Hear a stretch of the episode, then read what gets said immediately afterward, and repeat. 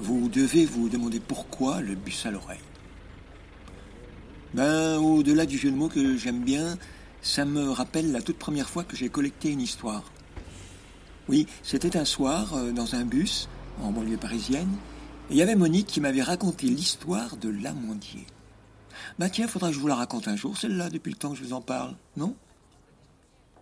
Moi, j'adore le cinéma. Je sais pas vous, mais quand j'écoute quelqu'un me raconter une histoire, c'est un petit peu pareil. Il y a mon cinéma intérieur qui se met en marche. Et alors là, je fais mes propres images. Je suppose que pour vous, c'est un petit peu pareil, non?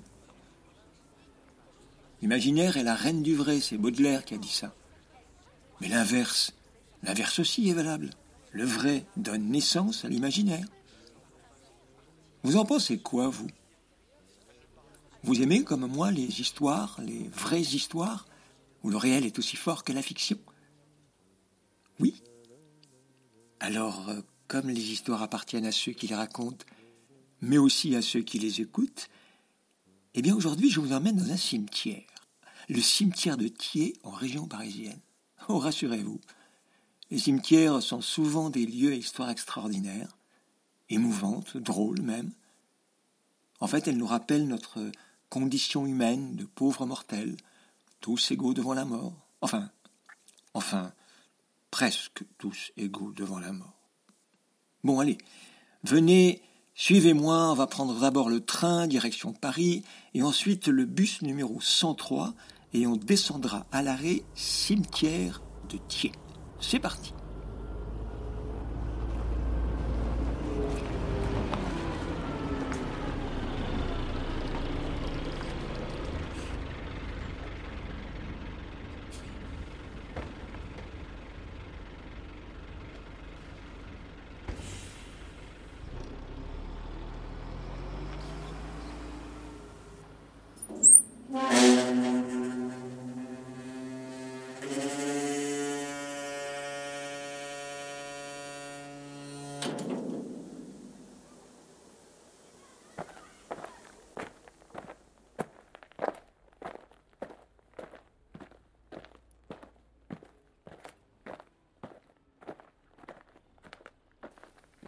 Eh bien, nous y voilà. Bienvenue dans le Jardin des Morts, le plus jeune de Paris, ouvert en 1929. Devant l'augmentation du nombre de vivants à Paris et par conséquent du nombre de morts, ben, on a dû faire face à une véritable crise du logement. Surpopulation dans le royaume du dessous. Les morts n'avaient plus leur espace vital. Et on a donc ouvert cette résidence secondaire de 120 hectares à la campagne, à Thiers, en banlieue parisienne. Voilà. Je vous emmène cette fois pour une promenade au travers de ce jardin où je vous raconterai des histoires à dormir debout. Dans un cimetière, vous allez me dire, euh, ça va changer un petit peu, non? Ce sont des histoires d'anonymes, d'oubliés, des sans-grades, du petit peuple qui ont retenu mon attention. Tous m'ont tiré par la manche. Hé, hey, psst, Jacques, allez, on est là, euh, parle de nous un peu, hein Ici, on en a pour tous les goûts, pour tous les genres, toutes les origines, les religions, les ethnies, tout le monde est servi. C'est un petit peu comme au BHV où avant à la Samaritaine, on trouve de tout au cimetière de Thiers. Mais, mais c'est chacun sa place. Ouais, chacun dans son carré et les morts seront bien gardés. Les chrétiens d'un côté, les musulmans de l'autre, et puis au milieu, les carrés asiatiques.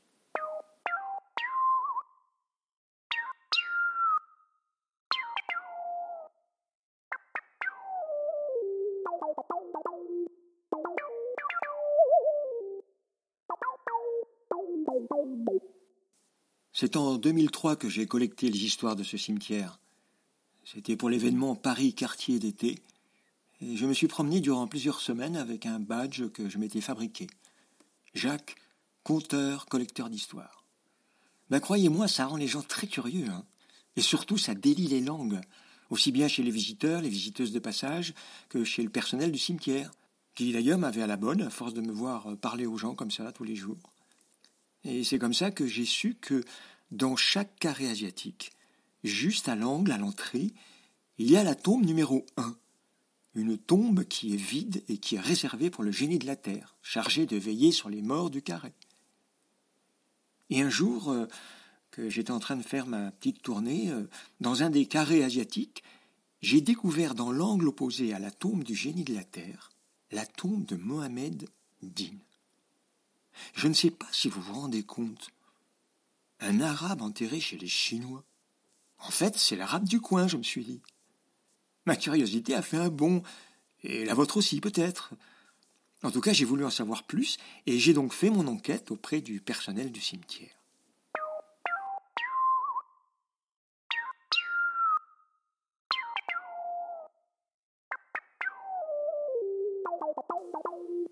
Mohamed Din est arrivé en France dans les années 53.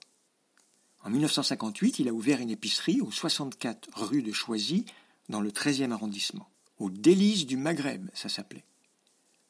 Ben, c'était ce qu'on appelle euh, l'arabe du coin, le, dépanneur du quartier, l'endroit où on était sûr de trouver à manger à n'importe quelle heure du jour ou de la nuit. Toute l'année, ouvert de 7 heures à minuit, 7 jours sur 7, avec sa blouse grise et le crayon sur l'oreille, eh bien, Mohamed vendait les produits courants d'une épicerie, mais surtout quantité de spécialités d'Afrique du Nord, son pays d'origine.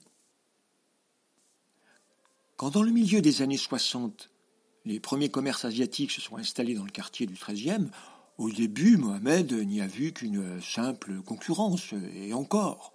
Ces nouveaux magasins étaient exclusivement tenus par des Asiatiques, ne vendaient que des produits asiatiques, à des clients majorité asiatiques. Non, il n'y avait pas de quoi fouetter un chat. Il n'y avait pas péril en la demeure et, chacun pouvait donc garder sa place sous le soleil des affaires. Mais quand Mohamed a pris conscience quelques années plus tard de la formidable explosion démographique dans le quartier, de la vitesse à laquelle apparaissaient les nouvelles échoppes asiatiques, ben là il a pris peur pour son petit négoce. D'autant plus qu'il avait constaté depuis quelque temps une baisse notable de la fréquentation de son magasin et s'était aperçu que les couscous, tagines, merguez, kebabs et autres laits caillés ben, n'intéressaient guère ni les Chinois, ni les Vietnamiens ou les Cambodgiens qui habitaient désormais le quartier, ni même les Français d'ailleurs, ou même les touristes de passage qui, étaient plus attirés par l'exotisme asiatique, qui devenait très tendance déjà à l'époque. Après une période de doute, après des jours à se demander s'il devait rester ou bien partir, Finalement, il s'est arrêté un matin sur la stratégie à adopter. Premièrement, rester. Deuxièmement, se mettre à vendre de plus en plus de produits asiatiques jusqu'à ne vendre que des produits asiatiques. Troisièmement, voyant que les affaires reprenaient, Mohamed a décidé de refaire toute la décoration de son magasin.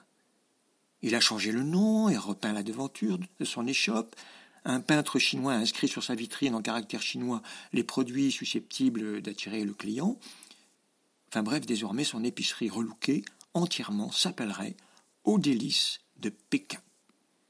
Et même sa camionnette de livraison était recouverte d'inscriptions en calligraphie chinoise.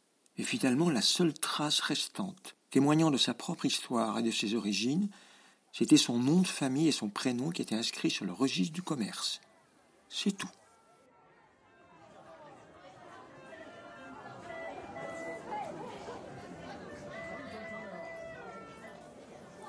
Eh bien, cette stratégie fut payante. Très vite, les clients ont recommencé à affluer. Et de nouveau, son commerce s'est mis à, tourner à plein rendement. Et pendant des années, il n'a vendu que des produits asiatiques, autant aux Français qu'aux Asiatiques du quartier. C'est comme ça que Mohamed est devenu euh, l'un des leurs et l'ami de tous. On le traitait comme un partenaire en affaires, digne d'intérêt et de confiance. On n'hésitait pas à le consulter et il rendait quantité de services pour les histoires administratives, bancaires, la relation avec la police pour les affaires délicates, euh, les problèmes de traduction en français pour les dossiers de cartes de séjour.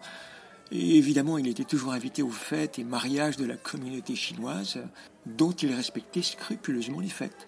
Et il ne manquait jamais de fermer son magasin les jours fériés du calendrier asiatique. Ah oui, on pouvait vraiment parler d'une intégration parfaitement réussie, et ça a duré comme ça pendant des années et des années.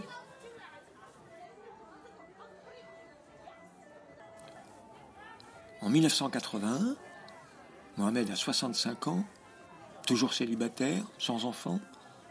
Alors il décide de prendre euh, sa retraite, euh, une retraite bien méritée. Et du coup, il vend son magasin. À qui? À des Chinois, bien sûr. Mais il n'arrête pas pour autant de rendre des services à tous ceux qui en avaient besoin. Et ça a duré comme ça, quelque temps.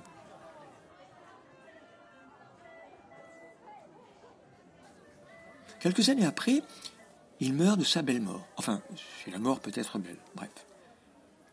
Les gens du quartier se sont réunis et ils ont décidé que la communauté asiatique devait témoigner officiellement sa reconnaissance à Mohamed pour tous les services rendus à la communauté.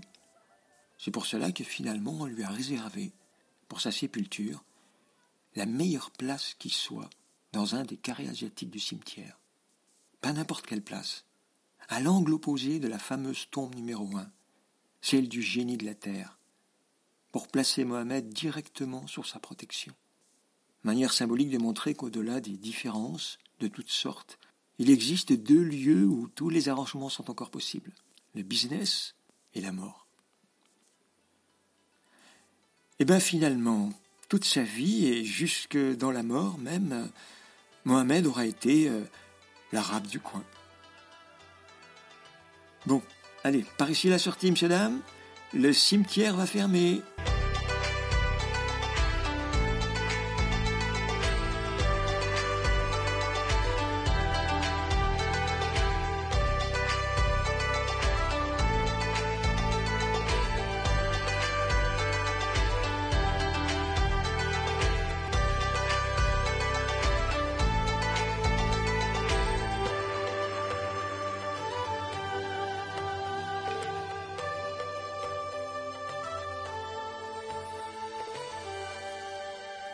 Et voilà. Eh, vous avez prévenu, hein La réalité, c'est parfois bien mieux que la fiction. Alors, la prochaine fois, eh bien, la prochaine fois, finalement, on va retourner dans le cimetière de Thiers. Oui, oui, parce que là-bas, il faut absolument que je vous parle de ce jeune soldat américain mort pour la France en 45, deux jours à peine avant la libération de Paris. Faut pas oublier ça, quoi. En attendant, si vous aussi vous avez envie de me confier un beau récit, eh ben n'hésitez surtout pas. Contactez-moi via mon site de comptoir et on en parlera. Puis qui sait, peut-être qu'un jour je débarquerai chez vous pour vous interviewer. J'arriverai en bus, hein Évidemment. Allez, à la prochaine.